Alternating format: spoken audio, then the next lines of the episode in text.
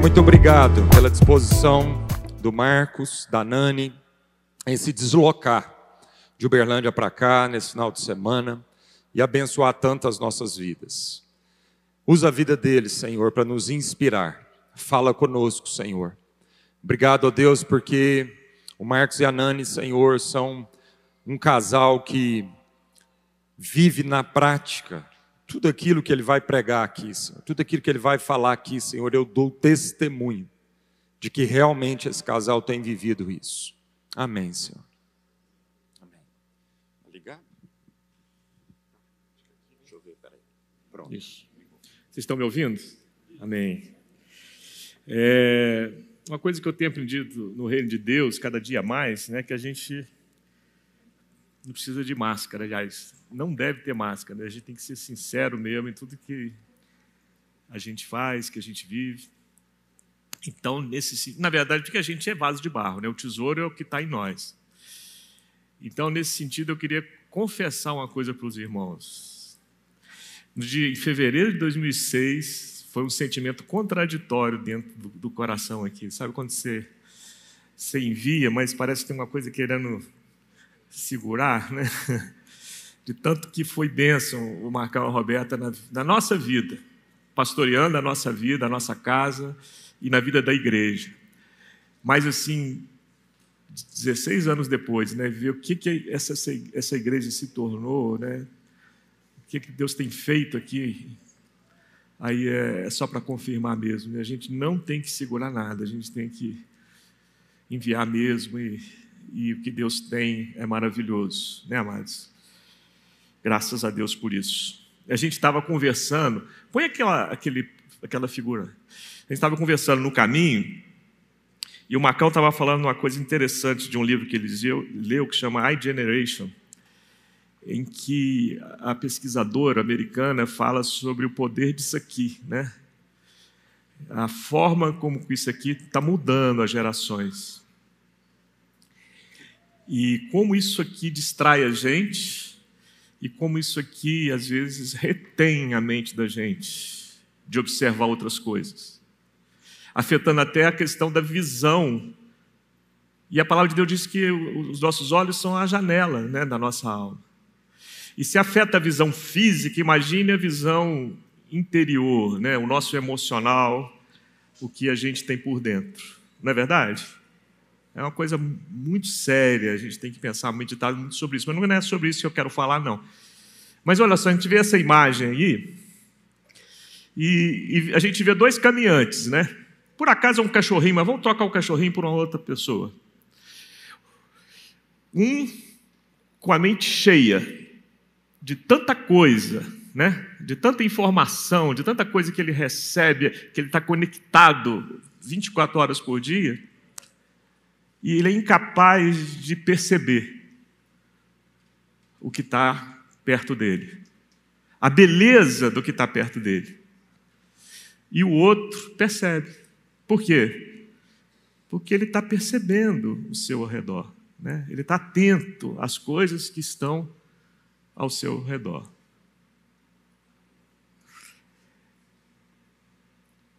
Se eu pedisse para gente que fizesse uma enquete, Defina Deus.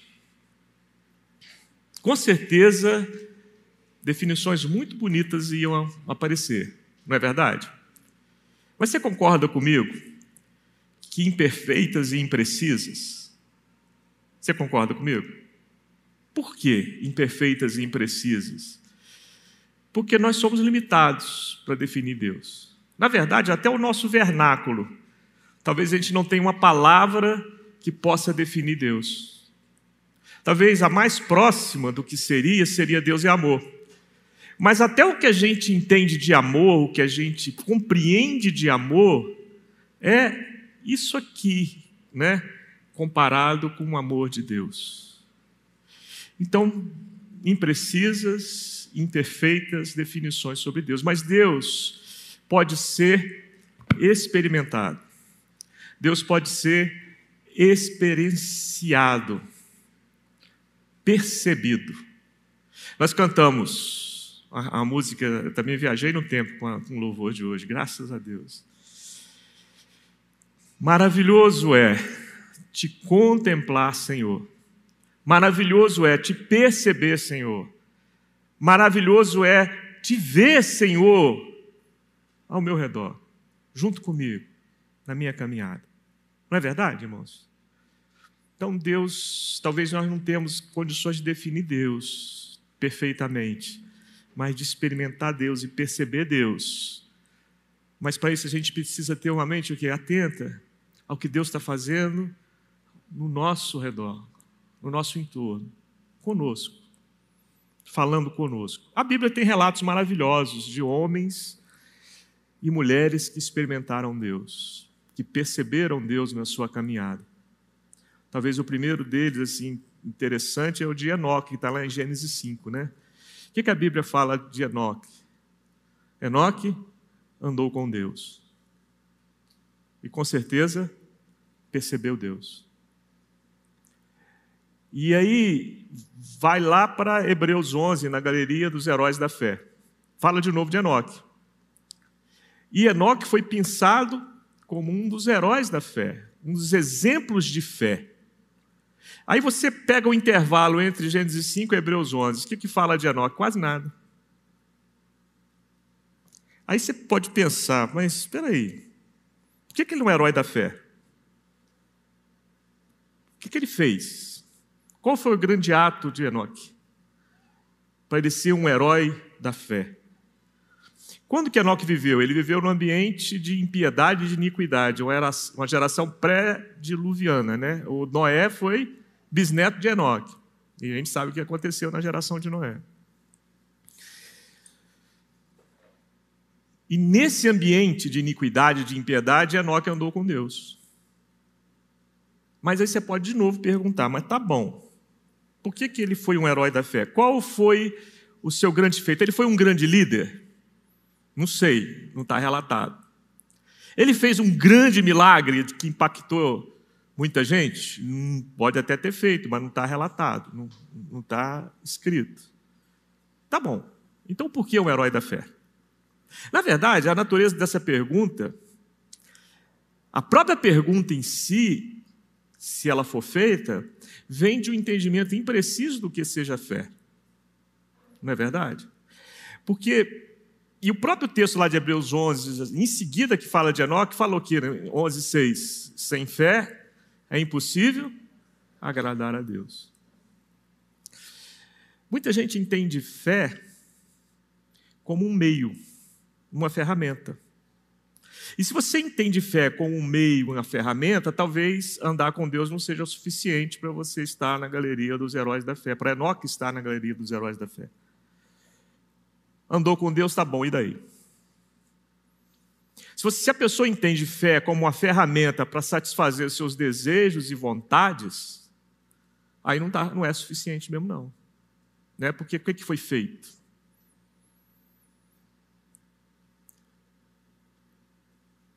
Mas fé não é isso que a Bíblia nos ensina sobre fé. Fé não é uma ferramenta, não é um meio para satisfazer as nossas vontades. Fé é um fim. Né? Andar com Deus é um fim. Por isso que ele está lá no fé, na galeria dos heróis da fé.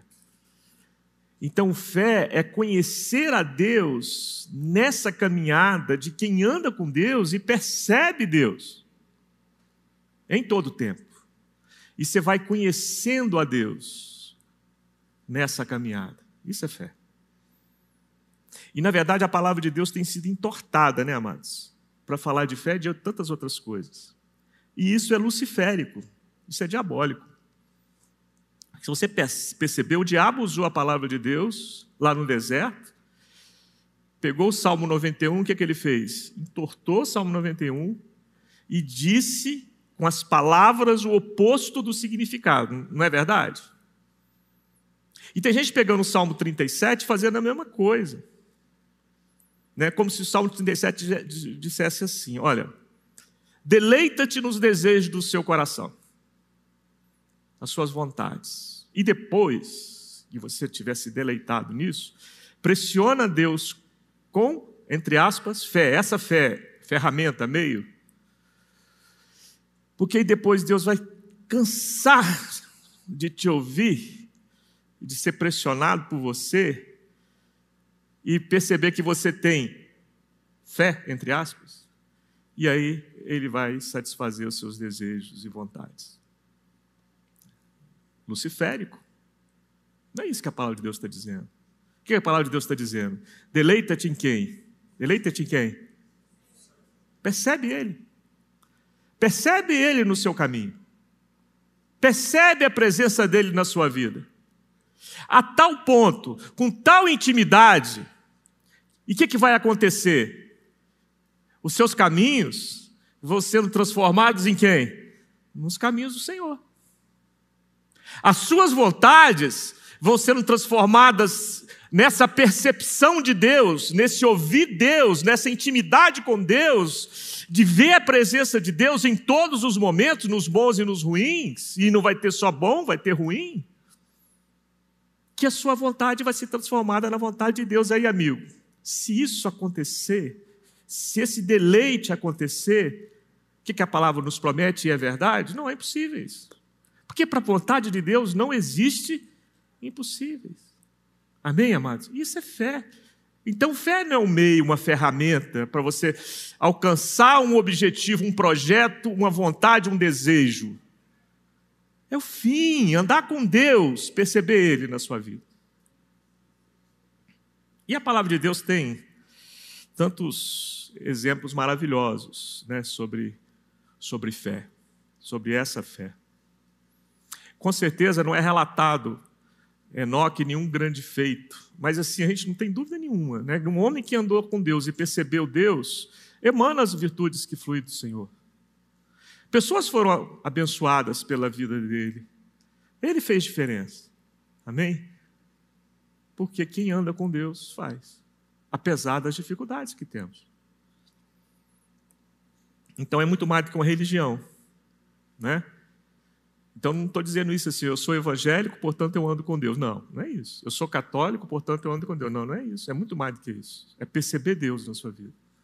E ser influenciado pela sua presença. Amém? Posso ouvir um amém? Amém. Então, tem exemplos maravilhosos na Bíblia. E não só na Bíblia, né? Assim, das gerações que vieram, desde as gerações bíblicas até os dias de hoje, né? Na história, né? Quantos exemplos que a gente tem maravilhosos de, dessa fé, que não é um meio, mas é um fim, andar com Deus, conhecer Deus. Mas eu queria, é, agora, antes da gente chegar no testemunho que eu queria dar para os irmãos, né, de um outro, um outro exemplo bíblico que eu acho muito interessante também. Por que interessante? Porque esse homem ele era um poeta. E, como poeta, né, ele, ele tinha o dom de transcrever essa experiência, essa percepção de Deus de forma poética, né? que é o Davi. É, e, fez, e percebeu isso com tal intensidade que foi conhecido como homem segundo o coração de Deus, porque percebia Deus na sua caminhada com ele. Longe de dizer né, que Davi era perfeito, pelo contrário, a Bíblia mesmo relata muitas dificuldades de Davi. Mas com todas as suas dificuldades, com todas as suas imperfeições, foi um homem que percebeu Deus na sua vida, nos momentos bons e nos momentos ruins. E colocou isso de uma forma poética. Talvez, é, dentre os maravilhosos textos de Davi, o mais conhecido, né, talvez o capítulo da Bíblia mais conhecido de cor por todo mundo, por todo crente, qual que é? Salmo 23. E ele relata essa experiência de andar com Deus de uma forma poética. No original do hebraico, são 51 palavras. Dessa experiência de um homem que andou com Deus e percebeu Deus no seu caminho. Eu, vamos lembrar? Muito conhecido, né? O Senhor é meu pastor e nada me faltará. Eu gosto de uma versão que diz assim: O Senhor é meu pastor e de nada terei falta. Eu acho que ela é mais precisa pelo que a palavra diz. Vamos lá, o segundo. Deitar-me, faz em verdes pastos, guia-me mansamente em águas tranquilas. Refrigera minha alma, guia-me pelas veredas da justiça, por amor do seu nome. Ainda que eu andasse pelo vale da soma da morte, eu não temeria mal algum, porque tu estás comigo. A tua vara e o teu cajado me consolam. Lindo demais, né? Preparas uma mesa na presença dos meus inimigos. Unges a minha cabeça com óleo. O meu cálice transborda, transborda. Certamente que a bondade e a misericórdia do Senhor. Quem tem experimentado isso? Quem tem experimentado isso? A bondade e a misericórdia do Senhor me seguirão alguns dias? Não, todos os dias da minha vida, nos dias bons e nos dias maus. E eu habitarei na casa do Senhor por longos dias, para sempre. Maravilhoso, né? Poeticamente, uma descrição de um homem que andou com Deus, mas percebeu Deus, notou Deus, ouviu Deus, foi impactado pela presença de Deus. A sua mente não estava cheia o suficiente para não ver Deus. E esse poema relata três fases da vida de Davi em três cenários diferentes. Três cenários. primeiro cenário, o oásis os pastos verdejantes. O segundo cenário, os vales sombrios, as cavernas que Davi andou. O terceiro cenário, a mesa, a mesa da comunhão. Três cenários, três fases. O primeiro cenário, oásis, é quando Davi era uma criança, um adolescente. O segundo cenário, os vales sombrios, quando Davi já era adulto. E o terceiro cenário, a mesa, quando Davi já era atingiu a maturidade, a maturidade espiritual. Três cenários diferentes, três fases diferentes da vida. Então vamos lá. Primeiro cenário, o oásis. Davi era uma criança e um adolescente. E ele era o quê? O pastor que cuidava das ovelhas do seu pai. E ele percebia Deus fazendo o quê? Levando ele pelas veredas certas, pelas veredas da justiça. Ele percebia Deus, porque a Palestina é um lugar quase deserto, mas tem oásis. Né? Então Davi percebia Deus, olha, nessa fase linda da minha vida, essa fase cor-de-rosa, de paz e tranquilidade, mesmo assim eu percebia Deus me guiando pelo deserto até eu encontrar um oásis, onde eu encontrava pastos verdejantes e águas tranquilas para as ovelhas que eu pastoreava. Percebia Deus, uma fase de paz e tranquilidade da vida dele. Muita gente é saudoso desse tempo, né? Na infância, adolescente. Ah, que tempo bom. Ah, que coisa boa. Como eu tinha paz e tranquilidade. Não tinha boleto para pagar, não tinha conta, não tinha isso. Né? Mas a vida não é só de paz e tranquilidade, não é de oásis, não é cor-de-rosa, mesmo para quem anda com Deus e percebe Deus. Aí chega o segundo cenário, né, da vida de Davi. Davi enfrenta um gigante. E a forma que Davi enfrenta o gigante, se você perceber, é um homem que percebe Deus. A forma com que ele encara aquele desafio é um homem que percebeu Deus na sua vida. Não é verdade? E a vida muda. Davi derrota aquele gigante e sai da casa do pai, vai morar onde? No palácio. Mudou o cenário. Para melhor? Pero no mucho. Por quê? Porque apesar de ter ido para o palácio, o rei começou a ficar né, com inveja porque o povo começou a admirar mais Davi do que ele. E aí mudou, mudou a vida de Davi. Né? E aí passou por o que ele chamou de Vale da Soma da Morte. Por quê? Porque o rei, um homem muito poderoso, passou a persegui-lo. E ele passou a morar em cavernas junto com pessoas que também eram perseguidas. Ou seja, não devia ser gente muito também das boas, né? E qualquer vulto podia ser o quê? Uma pessoa para matá-lo, né? para tirar a vida dele. Ou seja, aquela situação de que a vida ficou por um fio. Eu estou vivo hoje, mas a qualquer momento posso não estar. Não é verdade? né, é Vale da Soma da Morte. É um lugar terrível para se estar. Não é fácil passar pelo Vale da Soma da Morte. Passamos recentemente, não foi? Não foi? Dois anos de Vale de Soma da Morte. Todos sabíamos que íamos morrer. Mas parecia que esse negócio de morrer estava um pouco mais para frente, né?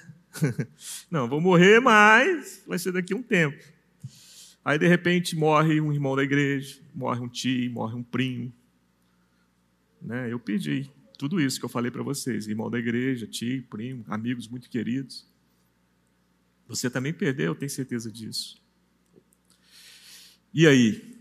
A morte se avizinhou, né? chegou bem perto da gente. Um lugar terrível para estar. Mas mesmo nesse cenário, Davi experimentou Deus. E o que, que ele disse? O que, que ele falou? Qual foi a reação dele? Eu não temerei. Se a morte chegar, eu não temerei. Quem pode dizer isso? É um homem que anda com Deus e percebe Deus na sua vida. Não teme a morte. Amém? Se ela não chegar, não temerei, eu vou atravessar. Como atravessamos, estamos aqui mas ele percebeu Deus nos momentos difíceis da vida dele. Por quê? Porque andar com Deus não era um meio, era um fim. Era o fim. Você percebeu Deus nesse momento que a gente passou? As suas intervenções, as suas interferências foram segundo essa percepção de Deus ou segundo ideologias humanas? A forma que você participou das redes sociais para falar disso foi segundo essa presença de Deus ou segundo ideologias humanas? Que às vezes, conforme a gente estava conversando agora há pouco, semeia o ódio. E às vezes a gente, em vez de se alimentar pelo que é de Deus, pela Sua presença, a gente é induzido por, por grupos que querem o ódio. A, a sua sensibilidade pela dor de quem estava vivendo era de alguém que percebeu Deus ou de alguém que estava mais preocupado em defender alguma corrente ou outra corrente? Porque, amado, nós estamos vivendo um tempo assim. E mais do que nunca, os filhos de Deus, a humanidade está gemendo, aguardando a manifestação dos filhos de Deus que percebem Deus na sua vida. Mas aí chega um terceiro cenário da vida de Davi, uma terceira fase da vida dele. A vida não é mais um oásis, né, de paz e tranquilidade, ele não é mais aquele menino onde tudo está tudo certo. Também não é mais aquele homem que vive amedrontado com perigo iminente com o que vai acontecer, né, com a morte por um fio. Agora ele atingiu a maturidade ele atingiu um estágio aonde a percepção de Deus levou ele para um outro estágio da vida dele, maturidade espiritual. E eu não estou falando de idade, mas de maturidade. Porque tem muita gente velha de igreja, mas imatura espiritualmente ainda. E tem muitos jovens que já atingiu a maturidade. Davi atingiu essa maturidade. E quando ele atingiu essa maturidade, que ele percebeu Deus na sua vida, nos momentos bons e nos momentos ruins, o que, que aconteceu com a vida dele? Deus deu uma missão para ele, um significado, um propósito para a vida dele. E qual foi esse propósito? Deus ungiu ele para cuidar de um povo. Estava pronto para cuidar de um povo. Ele entendeu a missão dele. E você, meu irmão, minha irmã, como está a sua relação com Deus? Você tem percebido Deus? Na sua vida? Nos momentos bons e nos momentos ruins? Eu não estou falando de religião, estou falando de vida com Deus, intimidade com Deus. Porque o propósito de Deus é esse: que a gente chegue a esse lugar do entendimento de fé, da presença dEle, como um fim, não como um meio, uma ferramenta. Que cheguemos a esse amadurecimento. E se você chegou a esse entendimento do que é fé, a esse amadurecimento, você também já entendeu que Deus tem um povo para você cuidar. Não foi só com Davi. É com todos nós. É com todos nós. Não sei que povo é esse. Eu não te conheço. Conheço alguns só, irmãos muito queridos, que eu sei que povo Deus deu para eles cuidar, e eles estão cuidando com zelo, com amor, que me contagia. Um dia na casa do Marcão, eu saio daqui eh, cheio do que eu ouvi. Com certeza vai fazer muita diferença no resto do meu ano. Mas eu não conheço todo mundo. Mas uma coisa eu tenho certeza: Deus te deu um povo. Se você entendeu que fé é isso, que fé não é aquela coisa, eu, tô, eu, preciso de Deus, então por isso eu vou na igreja, porque na igreja eu vou, lá é o lugar de Deus, então, então eu vou lá, porque lá eu quero melhorar minha vida, eu quero ter alguma coisa, eu quero resolver algum problema, e por isso eu quero. Não, fé não é isso. Você já entendeu que fé não é isso? Fé é Deus e conhecer esse Deus e ter intimidade com Ele, ser transformado pela Sua presença, porque você percebeu Ele na sua vida. Se você compreendeu isso, então você tem um povo para cuidar. Você tem um povo para cuidar. Eu vou dizer uma coisa: Deus já te falou que povo é esse, porque Ele fala com todos nós. Quem é esse povo? Pode ser sua parentela, Pode ser os mendigos da rua. Já reparou quanto que aumentou os mendigos na rua? Tem muita gente que vai encontrar razão para isso. E não vai ter sensibilidade para ouvir. Tem pessoas diferentes, com histórias diferentes. Tem malandro? Tem. Mas tem pai de família que não tem a comida para o seu filho naquele dia.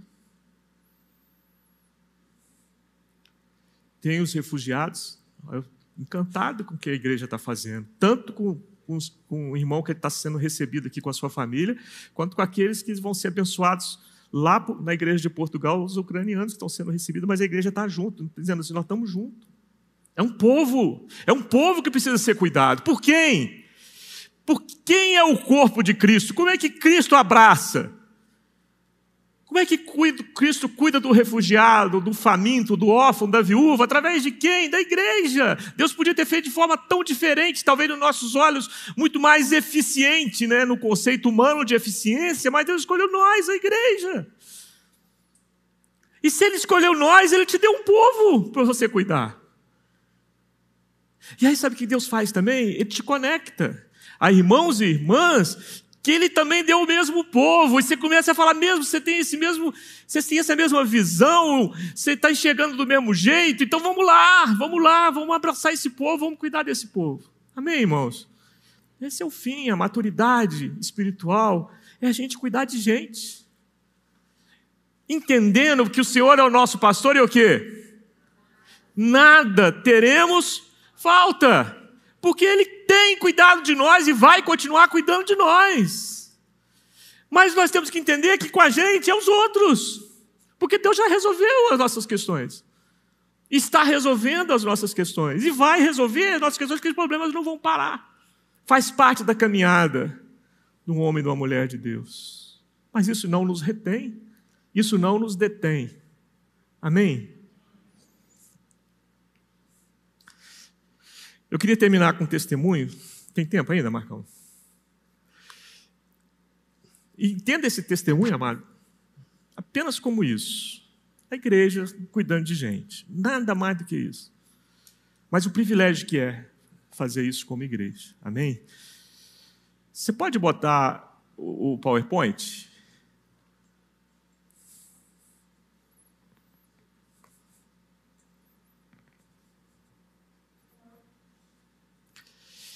E vendo as multidões, teve grande compaixão delas, porque andavam cansadas e desgarradas como ovelhas que não têm pastor.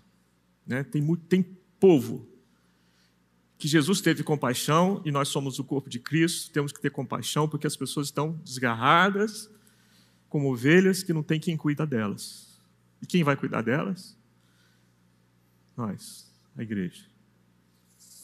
Então, nós vamos falar um pouquinho sobre o que o Marcão comentou aqui, sobre a igreja adotando uma comunidade, um bairro da cidade.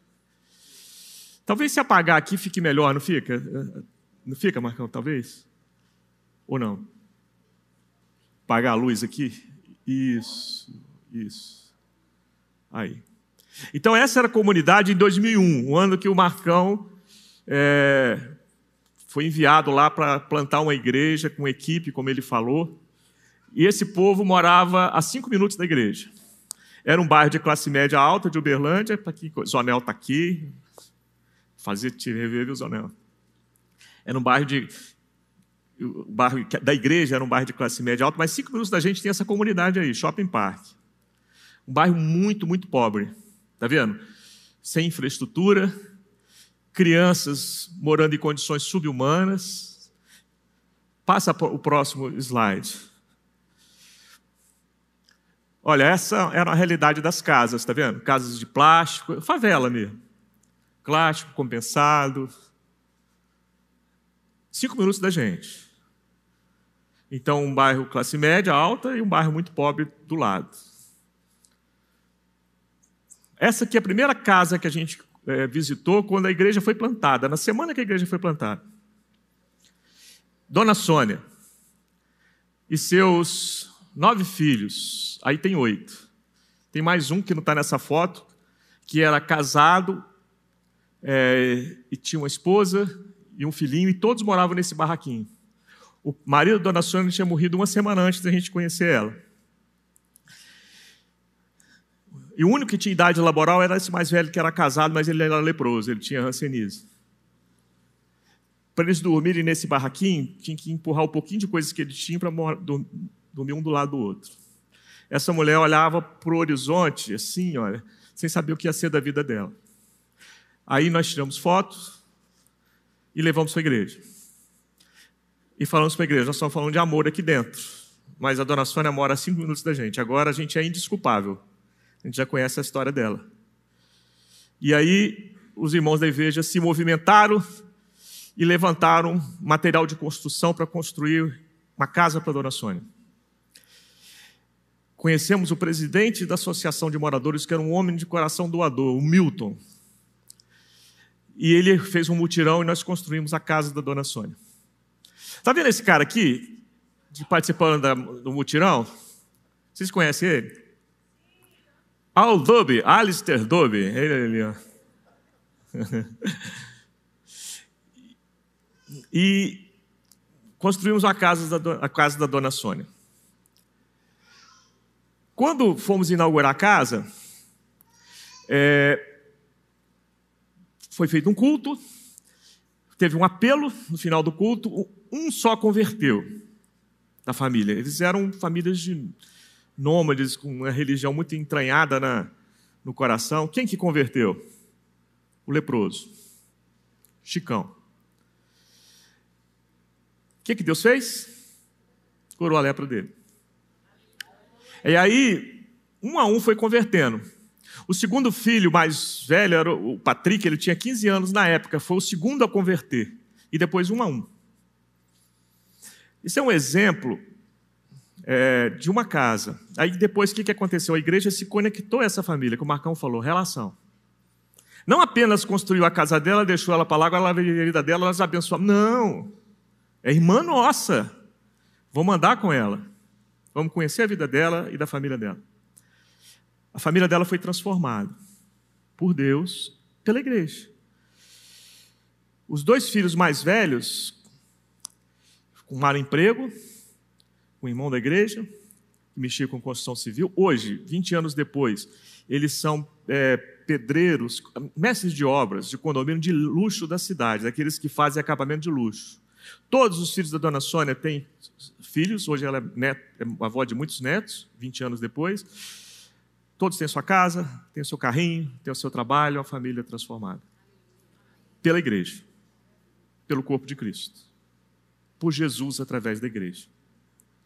Contei uma história, claro que nós não vamos ter tempo de contar mais, mas tem 35 famílias que foram abençoadas da mesma forma, tiveram casas construídas, histórias parecidas. E depois, e mais famílias ainda foram adotadas pela vida da igreja.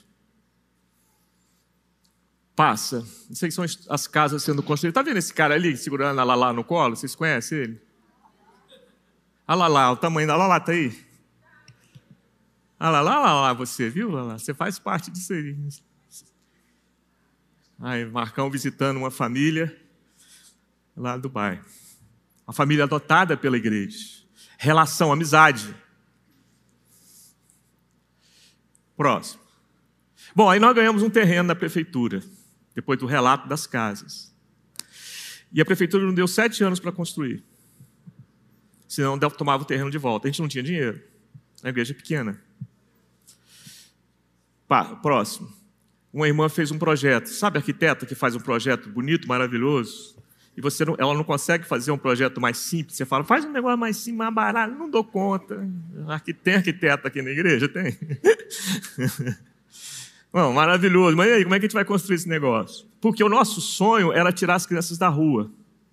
Por quê? O reino de Deus é como um homem que plantou uma semente, depois ele foi dormir sem saber como aquela semente cresceu. As 35 casas foram 35 sementes que foram plantadas naquela comunidade, e o bairro foi escolhido pela prefeitura como o bairro que recebeu o maior número de casas do programa do governo, de casas populares 5 mil casas. Então o bairro foi transformado na questão da moradia, mas não foi transformado na questão das crianças e adolescentes, porque essas pessoas foram para lá e não tinham equipamentos para atender a vida deles. E o nosso sonho era construir um centro comunitário.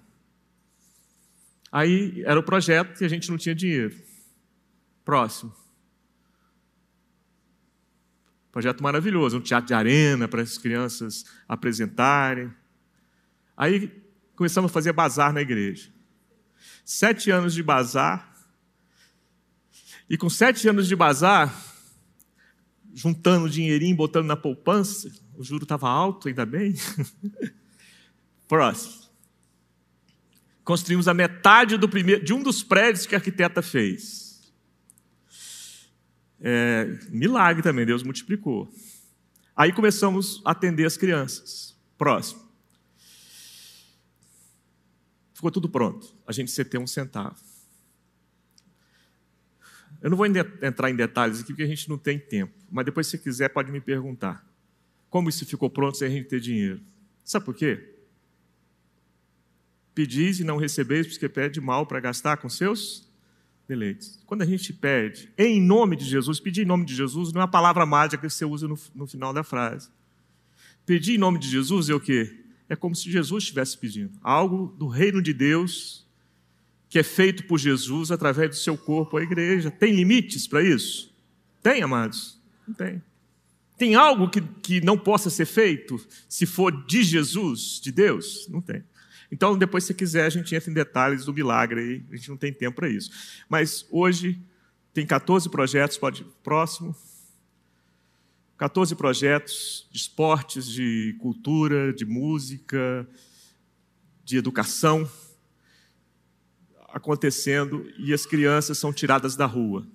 Crianças que sofrem abusos, crianças sujeitas às, às drogas, no contraturno eles vão para o centro comunitário. São os projetos, ó, balé. Tem bailarinas nossas que já estão apresentando no exterior nesses anos do projeto. Apoio jurídico. Pode ir passando, pode ir passando. Reforço escolar. São alunos meus lá da Engenharia Química da UFO, língua estrangeira também. Pode ir passando. Informática, capoeira, horta orgânica, projeto de alimentação dessas crianças que às vezes só comem na escola e lá, uma orquestra, quando as crianças aprenderam música lá e apresentam, alfabetização de adultos. Próximo. Um centro educacional. Olha, é, duas igrejas foram plantadas na relação da igreja interagindo com a comunidade. Shopping Park 1, ah lá são fotos da igreja do Shopping Park 1 de hoje e Shopping Park 2. Por que dois Shopping Park? Não é a ordem das igrejas, não, são dois pontos bem distantes do bairro. Aqui é o pastor coordenador da igreja do Shopping Park 2, um homem de Deus. Sabe quem é esse homem de Deus aqui? É o segundo filho da viúva, é o Patrick. Ele coordena uma congregação intensamente. Além de ter uma vida profissional ativa, ele é um homem de Deus. E sabe quem é a mulher dele? A filha do Milton, que era o presidente da associação do bairro, que ajudou no multirão. São pastores que cuidam de gente hoje lá. Já foram cuidados, chegaram à maturidade, e agora eles entenderam que eles têm que cuidar de um povo. Aqui, ó, o bairro ontem e hoje. As fotos são nos mesmos lugares, assim, ó, só para você ter uma ideia do que que virou. Você entende que isso é espiritual? Você entende que é semente? Você entende que é Deus? Você entende que é a igreja, o corpo de Cristo, num lugar transformando a realidade? Amém? Nós somos 33% de evangélicos no Brasil, dito cristãos evangélicos. Será que um terço da população brasileira entende o que é fé? Entende que caminhar com Deus não é Deus resolvendo os, as minhas questões, mas é Deus, eu percebendo Deus, que Ele já me entendeu, já entendi que de nada terei falta, eu posso resolver as questões. Já pensou isso no nosso Brasil, se isso fosse uma realidade? Por que, que não é? Porque o entendimento de fé ainda não é verdadeiro. As pessoas não entendem direito o que é fé. E quem é o Deus que eles servem? E o que, que esse Deus que eles servem querem? Quer deles, espera deles. Acho que eu passei um pouquinho. Aí a gente termina, Marcão. Aí você já pode vir. Sabe o que Jesus apresentou? Jesus não apresentou, eu fiz cinco mil milagres, eu multipliquei os pães, eu construí tantas igrejas, plantei tantas igrejas, fiz um projeto de assistência social, nada disso. Quando Jesus apresentou a sua contabilidade final, ele apresentou pessoas diante do Pai. Quando Paulo vai falar sobre dons, sobre tudo isso, Paulo fala o seguinte: ó, é o seguinte, você pode falar a língua dos homens e dos anjos, você pode ter dom de profetizar, dom de fé, você pode vender tudo que você tem, dar para os pobres, você pode fazer caridade, você pode até morrer. Se não tiver amor, não vale nada. É verdade. Então é possível, é possível a gente usar dons de Deus, estrutura, fé, é, é, profecia, é, é, línguas estranhas. É possível usar isso tudo para construir projetos, mas não para abençoar pessoas. É possível fazer obra de caridade, fazer projeto social e no final fazer tudo isso por uma vaidade própria. Ué, se Paulo está divertindo a gente, é porque é possível fazer isso. Com certeza. No final, amados, é o amor a Deus, traduzido num amor prático às pessoas. Amém. Cada um aqui tem que ter um povo. O Marquinhos e a Nani receberam o povo. 21 anos. Nós não estamos falando, amado, de um, um projeto de ir lá construir casa há alguns anos. 21 anos. Cinco anos que eu morei, que a gente plantou isso lá, esse trabalho lá, os cinco anos, esse homem trabalha de 10 a 12 horas por dia na Universidade Federal de Uberlândia. 10 a 12 horas por dia. Todo sábado de manhã, com algumas exceções que ele tinha que viajar, esse homem estava lá, sujando os pés, nas ruas de poeira daquele bairro. O Marquinhos chegava no bairro, ele conhecia o nome das crianças todas do bairro. O bairro era pequenininho, tinha poucas casas ainda, era possível. Ele sabia o nome e todas as crianças sabiam o nome dele. De casa em casa. Solzão, poeira. Marquinhos tem uma condição financeira que ele podia estar num clube, num rancho, uma fazenda. 10 a 12 horas de trabalho por dia, irmãos. Todo sábado de manhã lá no bairro. Dedicando a sua vida a um povo. Cada um aqui tem que ter um povo. Eu não sei se esse povo vai ser um bairro, não sei se esse povo vai ser um país, eu não sei se esse povo vai ser uma família, eu não sei se esse povo vai ser alguns vizinhos. Não interessa se é um ou se é um milhão. Mas nós temos que adotar um povo. Se não, é melhor pedir para ir embora. O que, que, que vamos fazer aqui, gente? A gente já conhece Jesus. Ganhar mais dinheiro numa boa, perto das ruas de ouro. Que coisa pequena para quem já conhece Jesus. Ganhar mais dinheiro, ganhar reconhecimento. Irmãos, ganhar reconhecimento de quem? O Rei dos Reis te reconhece. Quem mais precisa te reconhecer, irmão? Não, eu ainda preciso né, receber aplausos desse mundo. O rei dos reis já te reconhece. E não porque você fez alguma coisa certa, ele te reconhece por causa do filho. Mas ele te reconhece. Te ama. Então o que, que nós estamos fazendo aqui, irmão? Se não for adotar um povo, amar pessoas, dar a vida. Qual que é seu projeto de vida? É trabalhar 30, 35 anos, ganhar muito dinheiro para ter uma aposentadoria e a vida passar? Aí você chega lá com 70, quando você não tem mais força, às vezes, tal, e a vida passou, e tudo que você fez foi ganhar dinheiro na vida. Que vida pobre. Não, irmãos. A vida pode ser muito mais rica, abundante. O projeto de vida de Deus para nós pode ser muito mais abundante. Então está aqui hoje, nós trouxemos um testemunho de um de que é possível, pela graça de Jesus.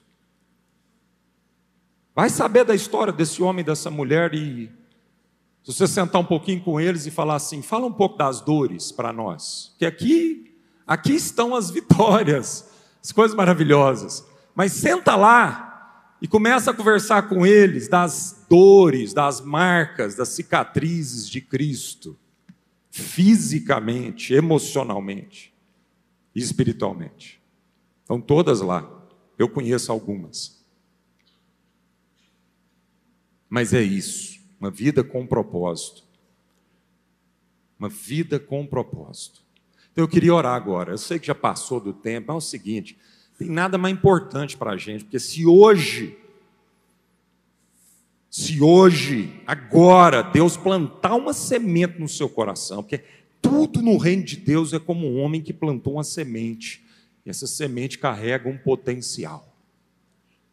Então, se o nosso coração se abrir hoje, para uma semente de que, de uma vida com propósito, nós podemos transtornar essa cidade, esse país, as nações. Vamos orar. Põe a sua vida diante de Deus. Há muito mais que Deus pode fazer através de você.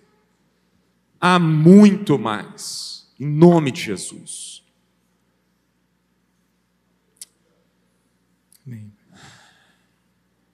Oh Senhor. Oh Senhor. Obrigado pela dona Sônia. Obrigado. Senhor. Há 21 anos atrás, aquela era a imagem daquela mulher com aqueles filhos. Um olhar distante, vago, um olhar tão desesperançoso.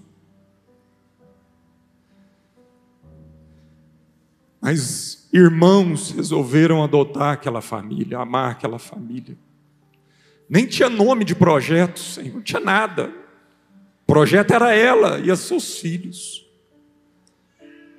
Aquele momento era ela e os seus filhos. E alguns irmãos resolveram adotar aquela família, Senhor. Gerações foram mudadas a partir dessa adoção. Aquela família te conheceu, percebeu o Senhor de uma forma tão prática, Senhor, tão materializada, materializada em atenção, em conversas, em abraço, em olhar, materializado, Senhor, em dignidade, em amor, em carinho, em consolo, em orações, em Bíblia aberta, em estudos bíblicos materializada em emprego, em cuidado com a roupa, alimentação daquelas crianças, Senhor. E vagarosamente a vida daquela família foi sendo transformada, Senhor. E hoje está lá o Patrick, Senhor, pastoreando, Senhor, tantas outras vidas, multiplicando, Senhor, aquilo que ele recebeu de graça, abençoando de graça, Senhor Ele não é um pastor de dedicação exclusiva, ele trabalha, mas ele entende, Senhor, que o trabalho não é só emprego. É verdade, Pai. Ele entendeu a mensagem, Senhor. O trabalho não é só emprego, não é só aquilo que remunera diretamente. O trabalho é muito mais. E digno é o trabalhador de ser sustentado pelo Senhor, Pai. Verdade, Pai. E hoje ele está lá dedicando a sua vida para cuidar de tantas pessoas. E nas horas vagas, ele assenta um tijolo, ele assenta um piso. Verdade. Ele faz uma tenda. Amém, Senhor. Muito obrigado, Senhor. É possível transformação a partir de uma relação. E só é possível transformação a partir das relações, Senhor. É verdade. Em nome de Jesus. Nós abençoamos a vida do Marquinhos, da Nani, dos seus filhos e netos. Vida do Marcos Filhos, lá, lá em Harvard, nos Estados Unidos.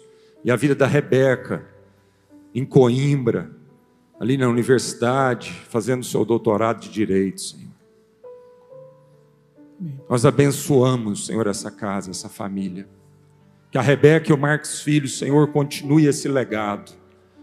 Por onde eles forem no mundo, o Senhor os levar. Que eles continuem esse legado que eles receberam com tanta profundidade o testemunho do seu pai e de sua mãe. Viram as dores, não viram só o romance, a é cor de rosa. É verdade. Sim. Mas viram, Senhor, as dificuldades, sofreram muitas vezes por isso. Quantas vezes eles queriam, talvez, o seu pai num sábado de manhã para ir a um clube, e eles tiveram que semear seu pai e sua mãe, que durante a semana já trabalhavam tanto, Senhor. Abençoe a vida deles em nome Amém, de Jesus. Pai. Que eles possam colher, Senhor, que o Marquinhos e a Nani vejam Amém, os frutos e se alegrem, se alegrem do seu árduo trabalho em nome de Jesus. Amém. Amém.